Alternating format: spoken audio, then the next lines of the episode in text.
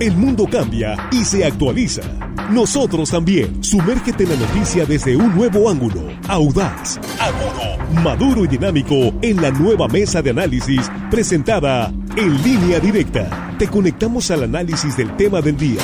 La información relevante de Sinaloa, México y el mundo en la nueva mesa de análisis.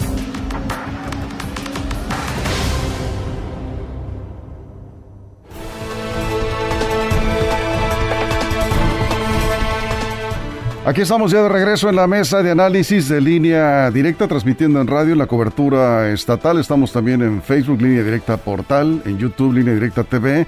Gracias por continuar con nosotros ahora aquí en este espacio de la mesa. Y vamos con nuestros compañeros rápidamente. Jesús Rojas, ¿cómo estás? Muy buenos días. ¿Qué tal, Víctor? Buenos días, buenos días al auditorio, buenos días a los compañeros y en particular quiero felicitar a Juan Ordorica porque es su cumpleaños. Así es. Eh, exactamente, hoy es tu cumpleaños, Juan. Pues muchas felicidades, ¿cómo estás? Muchísimas gracias, Jesús, Víctor, Armando, nuestros compañeros ahí en la producción, el auditorio que hoy, hoy martes nos está escuchando en mi cumpleaños. Así es, les agradecemos y bueno, ya casi es viernes. Ahí están las eh, Gracias, gracias, gracias. El mariachi que no falta, ¿no? Felicidades, Juan. Muchísimas gracias. gracias, gracias. Armando Ojeda, bienvenido, buenos días. Muy buenos días, amigo Víctor Torres, me da mucho gusto saludarlos esta mañana. Felicidades, Juan. Muy felicitado este día, por cierto. Jesús, compañeros de la producción. Y a toda la gente que nos escucha, Víctor, aquí en nuestro queridísimo estado de Sinaloa. Y más allácito de... Nuestras fronteras, amigo, que sabemos que la gente también está atenta con nosotros. Víctor. Eso es, y en la frontera norte, el periodista Alberto Elenes en Tijuana, Baja California.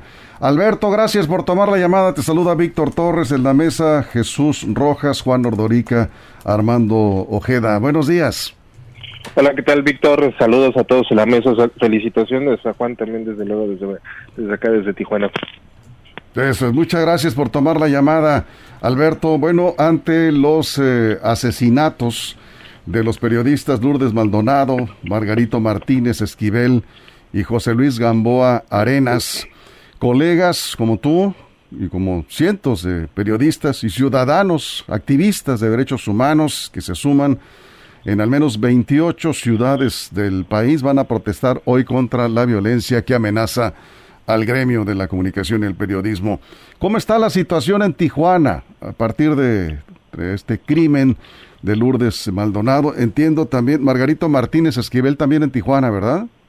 Sí, justo todavía no se cumplían ocho días Eh, cuando ocurre el de Lourdes, primero fue el lunes eh, 17 el de Margarito, justo afuera de su casa. Muchas coincidencias en ese sentido, ambos periodistas fueron asesinados eh, al exterior de su casa, a bordo de sus automóviles.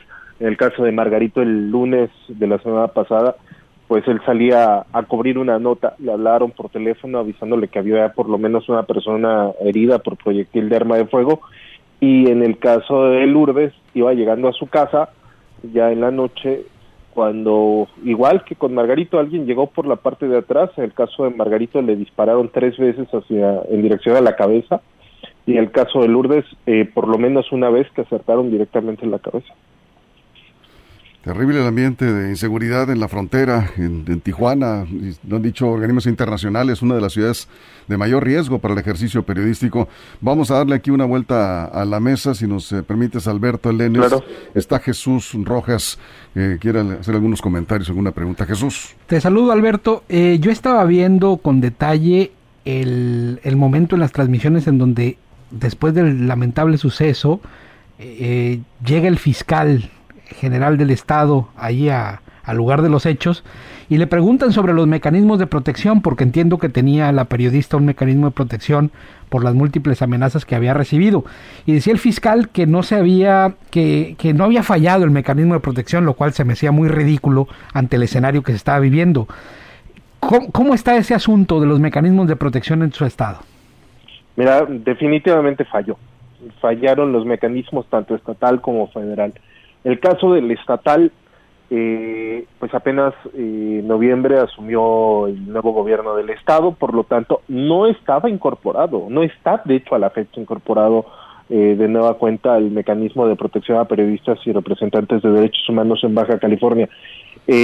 uno de los periodistas de Mexicali nos confirma que en diciembre, así de buenas a primeras, le quitaron la seguridad sin avisar motivos, razones, nada simplemente se la retiraron y fue cuando se enteró que era porque el mecanismo no estaba funcionando, no estaba operando. Ocurre el caso de Margarito. Margarito en el mes de diciembre solicitó eh, que fuera incluido en el mecanismo estatal. Eh, se comunicaron con él y lo canalizaron al mecanismo federal porque no estaba operando el mecanismo estatal. el mecanismo federal nunca terminó el papeleo. Pasó más de un mes y nunca terminaron el papeleo. Margarito había pedido ayuda. En el caso de Lourdes Maldonado, ustedes recuerdan, fue en marzo del 2019 cuando acude la, eh, a la conferencia matutina del presidente de la República, le pide ayuda. Era lógico, era... Eh, yo hubiera pensado que lo hubieran integrado al mecanismo de protección federal, pero no, le otorgaron el mecanismo de protección de Baja California. En el caso de Lourdes, sí estaba atendida, pero si no hubiera fallado el mecanismo no lo hubieran asesinado. El hubieran, está bien, no existe, pero está, es una muestra de que falló. Este, Lourdes estaba conforme en la manera en que le estaban brindando el mecanismo, que era rondines de la policía, ella sentía eh, miedo, sobre todo cuando llegaba o salía, sobre todo en las noches que llegaba de trabajar a su casa, era cuando ella decía que le inquietaba más que algo le pudiera pasar. Eh, mm, hace poco, no te puedo confirmar bien la fecha porque no la tengo, eh, reportó que habían vandalizado el parabrisas eh, de su carro. ella pensó que había sido una pedrada, pero resultó, descubrieron que había sido un disparo. y justamente su temor se hizo realidad. Fue asesinada llegando a su casa de noche. Aparentemente la policía, los agentes de la policía municipal encargados de dar los rondines, de vigilar, etc., se acababan de retirar momentos antes. Eso también genera mucha molestia. De hecho, el día de ayer, periodistas, compañeros, se fueron, se concentraron afuera del edificio de la Secretaría de Seguridad Pública Municipal precisamente pues para exigir y pedir una explicación del por qué, del por qué no habían estado, este, pero no fueron recibidos porque da la casualidad que el secretario se fue a la ciudad de Mexicali a una reunión de seguridad eh, con la gobernadora y con el fiscal general.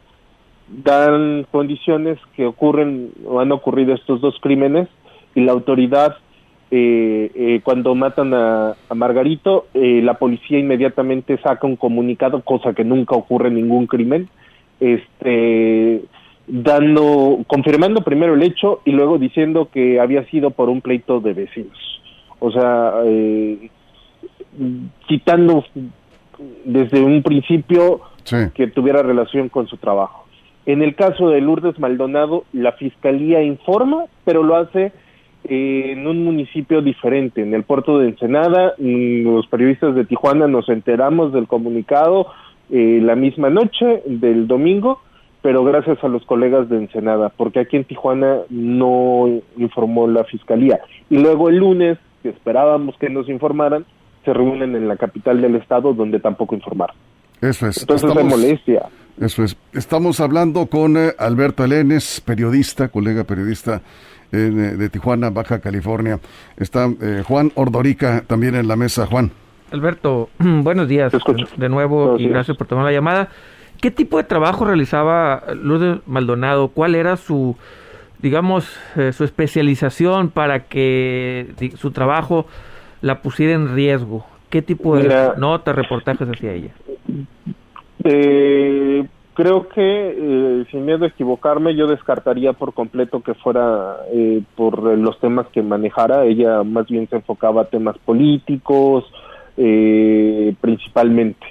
Eh, lo que todos o la mayoría pensamos es que podría ser el tema de la demanda que puso hace nueve años eh, por despido injustificado, salarios caídos, contra PSN, una televisora propiedad de Jaime Bonilla, que hasta el último día de octubre fue gobernador de Baja California eh, y propietario de esa televisora. Eh, y justamente la semana pasada, el jueves, Lourdes estaba, y que fue también la razón que la llevó a la, a, a, la conferencia matutina del presidente en el 2019 a pedir ayuda porque le dijo es una persona peligrosa y temo por mi vida y me refiero en aquel entonces era senador con licencia y también eh, había dejado el cargo de delegado del gobierno federal en Baja California para ser eh, el candidato de Morena a la gubernatura que finalmente ganó. Entonces ella le dijo, pues temo por mi vida porque es una persona peligrosa. Este, y el jueves estaba ella celebrando que había ganado finalmente, que estaba embargando la televisora eh, mercantilmente eh, del gobernador, bueno, del exgobernador Jaime Bonilla.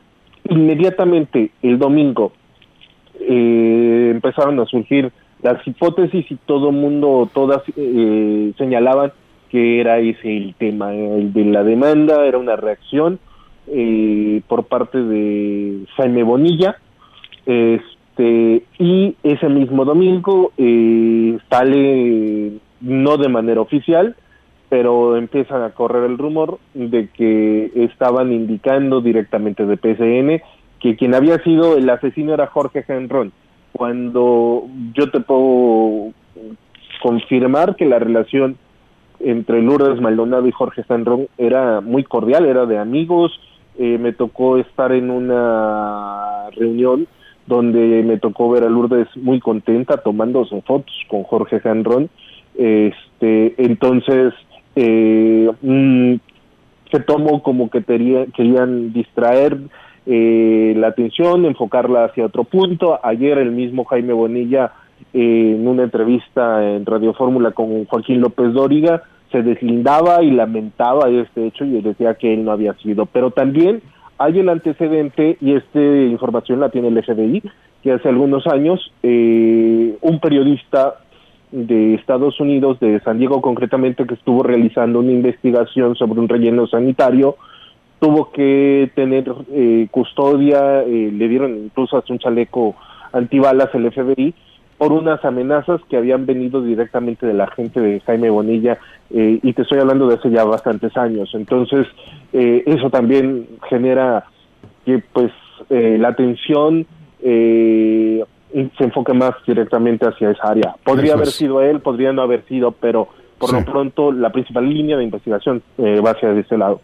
Eso es, vamos con eh, Armando Ojeda. Tenemos eh, dos minutos antes del corte, Armando. Alberto, sí, muy buenos días, Alberto. Oye, la violencia que se ha desatado en contra de los comunicadores y periodistas, no solo en Baja California y en Tijuana con ustedes, sino a nivel nacional, ¿no consideras tú o cuál es el estado de ánimo que prevalece entre los comunicadores, periodistas ahí en, Tijuana. ¿No crees que nos podría estar llevando hacia una peligrosa zona del silencio y una mordaza obligada? Eh, yo te preguntaría eh, cómo ha asimilado, cómo ha asumido los, compañeros periodistas en Tijuana esta situación que se está viviendo de miedo y de incertidumbre, Alberto. Desde luego tenemos miedo, te lo puedo confirmar, yo tengo miedo.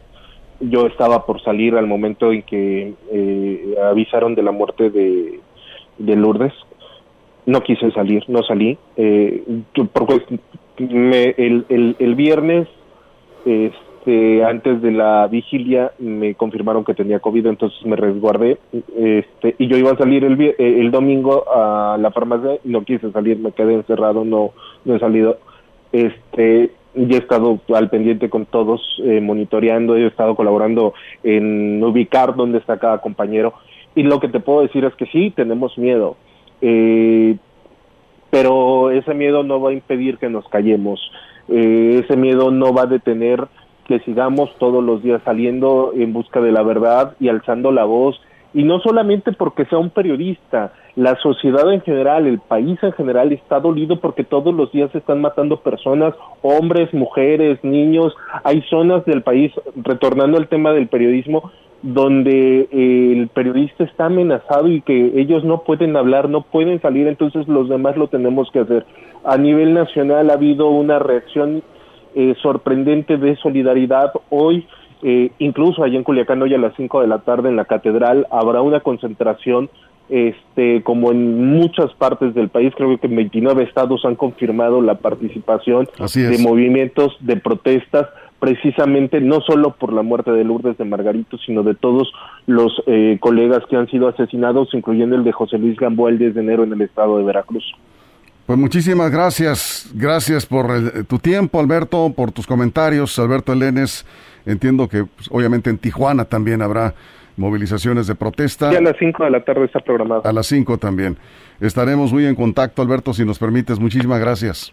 Claro que sí, Víctor. Un saludo a todos y un placer. Y de nuevo, Juan, eh, felicitaciones. Muchas gracias, muchas, muchas gracias. Gracias, Alberto Elenes, periodista de Tijuana, Baja California. Vamos a una pausa y estaremos a regreso. Nos quedamos en Facebook sin cortes comerciales. Tenemos aquí algunos comentarios.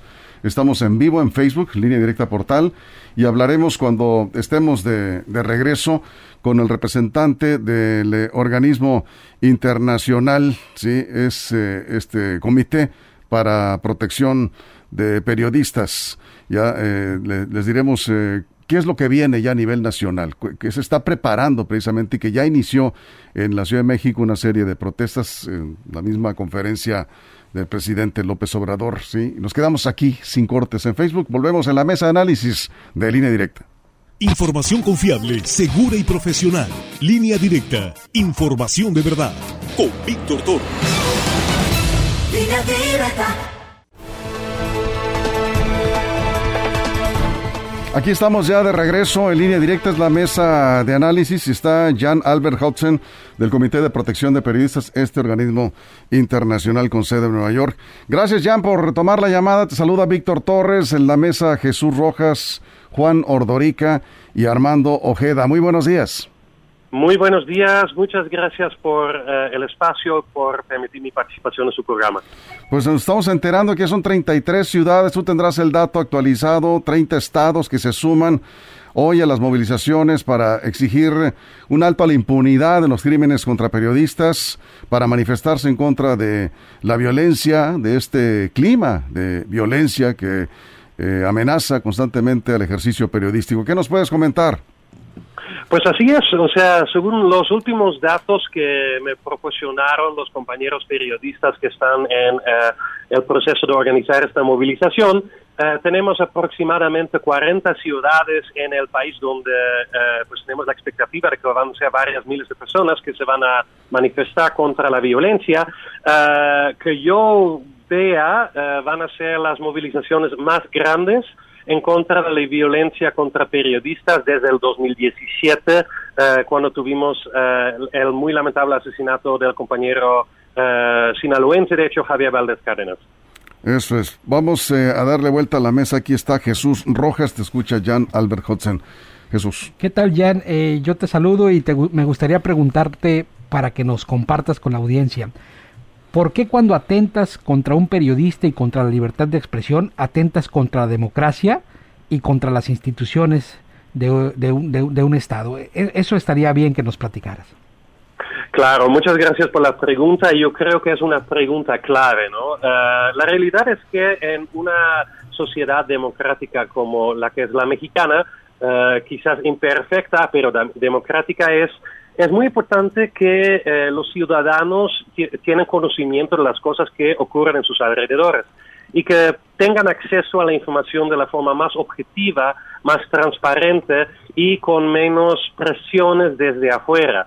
Y bueno, cuando las y los periodistas sean atacados eh, por cualquier poder fáctico, puede ser el mundo criminal, pueden ser actores políticos, puede ser el ejército, quien sea, entonces, lo que en realidad está pasando es que se está cerrando el acceso a la información a los propios ciudadanos, el cual podría implicar que, por ejemplo, durante las próximas elecciones, un ciudadano eh, no tendría suficiente información para saber si realmente debería votar por alguien o no, porque bueno, no vamos a saber si la persona es corrupta, por ejemplo. Es uno de los muchos ejemplos de por qué es crítica eh, la existencia de del periodismo libre para una sociedad como la mexicana.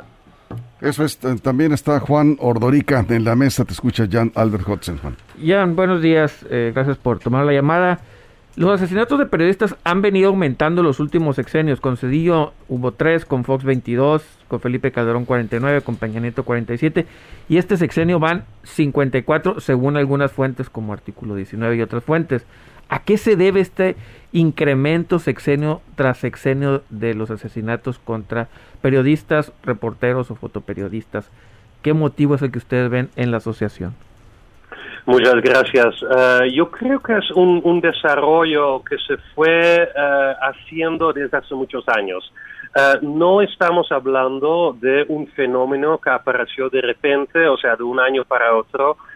es una combinación muy tóxica de la incidencia del mundo delictivo, de la delincuencia organizada en muchas regiones en el país, eh, la colusión que existe lamentablemente en muchos estados de la República entre lo que son las autoridades y la delincuencia organizada, también la erosión del Estado de Derecho, eh, que de por sí nunca ha sido tan sólido como quisiéramos, pero eh, más que nada desde el sexenio de Felipe Calderón y de Enrique Peña Nieto, entonces vimos que se fue como pues erodiendo ¿no? la, el Estado de Derecho y, último, y por fin, uh, y por último, yo creo que el gobierno mexicano no está invirtiendo lo suficiente en los mecanismos de protección ni las procuradurías. Uh, todo esto genera lo que es la impunidad y la impunidad es el factor principal que sigue incentivando los crímenes contra la prensa. Eso es. Vamos con Armando Ojeda. Armando, te escucha Jan Albert Hudson. Sí, muy, muy buenos días, Jan. Es un gusto saludarte, amigo.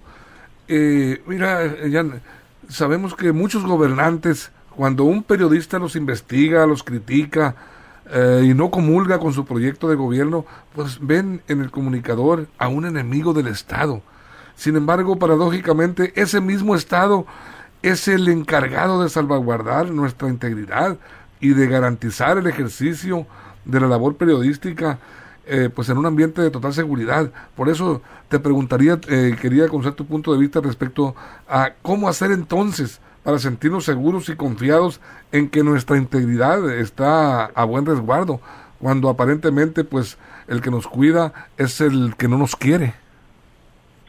Ojalá que tuviéramos un botón de, reset, ¿no? Para resetear toda la situación y podríamos ir de un, momento eh, de mucha violencia a otro momento de llano, ¿no? Pero lamentablemente no es posible. O sea, lo que estamos viviendo en este momento en México es algo que se fue desarrollando durante años y vamos a tardar años en resolverlo. Eh, yo creo que desde el periodismo mismo eh, hay varias cosas que podemos hacer. De entrada, yo diría que las empresas periodísticas eh, deben asumir su responsabilidad para el bienestar física, emocional, económica de sus propios trabajadores. yo creo que esa parte es muy importante porque hay muchos periodistas que trabajan con pues, circunstancias muy precarias, ¿no? con mucha precariedad laboral, etcétera. Luego creo que los periodistas mismos pueden hacer eh, redes de apoyo, eh, pueden eh, organizarse para obtener más conocimiento de protocolos de seguridad, de protocolos de autoayuda psicoemocional, de comunicarse con organizaciones de la sociedad civil como somos nosotros el CPJ y por último hacer todavía más exigencias a lo que a las, a las autoridades tanto estatales como federal para hacer justicia. Eh, lo que está pasando hoy, ¿no? La, manifestación que se va a hacer en 40 eh, ciudades en toda la República es un muy buen ejemplo de cómo las y los periodistas pueden presionar a las autoridades en México. Yo creo que eso es un muy em, eh, es algo algo bonito que viene desde, desde lo muy feo que fue la semana pasada. Pero la pregunta también que quisiera hacerte es esto, ¿cuántas manifestaciones contra crímenes, contra violencia hemos visto, no solamente en México, en muchos otros países, y sigue reinando la impunidad? Estos mecanismos de protección a periodistas que son eminentemente o deben ser preventivos, pues vemos que no están funcionando, no funcionaron en los dos crímenes recientes de, de Tijuana. ¿Qué es lo que falta? Por un lado, persiste la impunidad, los criminales siguen en la calle, y por otro lado, bueno, pues no hay un mecanismo que hasta ahorita haya demostrado que funcione, ¿o sí? No, todavía no hay un mecanismo eh, y yo creo que todavía no hemos encontrado las, la forma eh, de presionar suficientemente a los diferentes niveles de gobierno. Eh, una cuestión muy importante es la falta de presión continua por parte de, las y los periodistas, las y los defensores de derechos humanos, sociedad civil, hacia el gobierno mexicano. Yo creo que todavía estamos siendo pues demasiado, uh, por decirlo así, ligeros ¿no? Con, con, el gobierno. Yo creo que podemos aumentar un poco la presión. Uh, también dentro del propio gobierno hay muchos funcionarios públicos que sí están dispuestos a apoyar a las y los periodistas, pero también se sienten muchas veces aislados y con poco apoyo. ¿no? Entonces, ahí es donde, donde todavía tenemos mucho terreno por ganar. Uh, yo creo que todavía falta un movimiento realmente nacional en México porque no tenemos eh, eh, un movimiento nacional de periodistas en México. Lo que tenemos son muchos pequeños movimientos regionales, por ejemplo en Sinaloa, ¿no? los periodistas de Culiacán, de los Mochis, de, de Mazatlán, pero no hay como un, eh, una alianza nacional que va más allá de momentos de mucha crisis como, como esta semana. Eh, ahí podremos, podremos todavía crecer mucho como comunidad periodística. Bien, pues eh, nada más eh, reiterar que estamos ahí, de aquí en Culiacán también esta tarde, en la movilización que va a ocurrir, decías 40 ciudades aproximadamente es la expectativa que se tiene, movilizaciones de periodistas, van a ser todas en la tarde, ¿verdad? Así es. En la tarde. acá en la Ciudad de México va a ser a las 8 de la noche, si no mal recuerdo, van a ser las 7 de la noche en Culiacán. A las 5 de la tarde me comentan. A las 5 de la tarde, claro, claro. Sí, sí, en varias ciudades lo tienen con diferentes eh, pues, horarios. las diferencias de horario, efectivamente. Jan, pues seguimos en contacto. Muchísimas gracias por tomar la llamada. Gracias a ustedes eh, y pues espero volver a hablarles pronto. Sí, sí, estaremos muy en contacto, Jan. Eh, muy buenos días. Igualmente. Jan Albert Hudson, él es representante de este organismo internacional con sede en Nueva York, del Comité de Protección de Periodistas, eh, con esta movilización nacional que ocurrirá esta tarde. Tenemos imágenes de la casa. Es una, es una imagen de Yolanda Morales, periodista de Tijuana y de San Diego, trabaja también en Estados Unidos para Opinión 51. Una imagen que pues conmueve, que duele. Eh, es, es la mascota de Yolanda de, sí, de eh, Yolanda Morales es, es, quien publica y es eh, la, la, mascota precisamente de el, el, perrito este que estaba en la, en la casa precisamente de la periodista asesinada en Tijuana, Lourdes Maldonado. De nada más la imagen. Chato se llama el perro. No se separó de la puerta de la casa.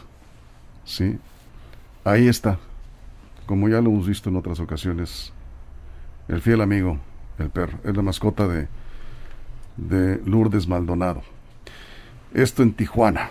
Bueno, pues nos vamos Jesús. Bueno, pues no queda, no queda más que esperar que los mecanismos cada vez sean más efectivos, que los gobiernos se enfoquen a trabajar en ellos y que no sean los lamentos, ¿no? Los, los que acompañen este tipo de eventos, sino más bien que sea acompañados por la justicia. Sí, yo no sé qué más se tenga que hacer después de estas movilizaciones. Eh, decía ya ha faltado eh, pues más eh, seguimiento a las protestas. Pues no sé, ¿qué más? Está, avanzando en el Congreso una ley de protección a periodistas, pero si no viene acompañada de recursos, digo eso, y que hagan nada es lo mismo. No, es un mecanismo que tiene que ser preventivo, 100% preventivo para estos casos y evidentemente pues no, no están funcionando. Juan, y una, coincidencia, una coincidencia muy tétrica que hoy dice, dice el abogado de Lourdes, ahorita en una entrevista en estos momentos, que hoy ella tendría que haber recibido el pago por este laudo laboral y pues no lo va a poder recibir hasta ahorita, no lo podrá recibir eh, sus deudos hasta que no hagan un nuevo proceso jurídico. Hoy tenía que haber recibido el pago de esta demanda que le ganó al señor Bonilla. O sea, la empresa del señor Bonilla tenía que haberle pagado hoy Hoy. Creo que son 500 mil pesos. Desconozco la pero hoy se venció el plazo para el pago y hoy no lo podrá cobrar Lourdes. Bueno, cosas que nos dejan pensando, ¿no? Casualidad, ¿verdad? Será casualidad. Armando, nos vamos 20 segundos. Yo no sé si sería un acierto o un error de Lourdes Maldonado haber hecho pública una amenaza, o no sé, y lo digo para todos los periodistas, porque acusar directamente, como ella lo hizo, a un, al exgobernador Jaime Bonilla, pues prácticamente la pone también en perspectiva ante los enemigos que pudiera tener el implicado, que pudieran hacer el daño para culparlo de manera directa. Hay muchas eh, cuestiones que pues, es difícil de entender pero bueno, esperemos que la investigación sea efectiva y nos aclaren las cosas. Ya será parte de los trabajos de investigación, ¿no? Que designan responsabilidades. Armando, muchas gracias. Gracias a ti. Gracias, Juan. Felicidades. Nos vemos. Muchas gracias. Nuevamente. Gracias, gracias. Jesús. Hasta la tarde. A nombre de toda la producción, de todo el equipo de reporteros, muchas gracias por su compañía. Lo esperamos en punto de la una de la tarde en la segunda emisión de Línea Directa. Pásela bien.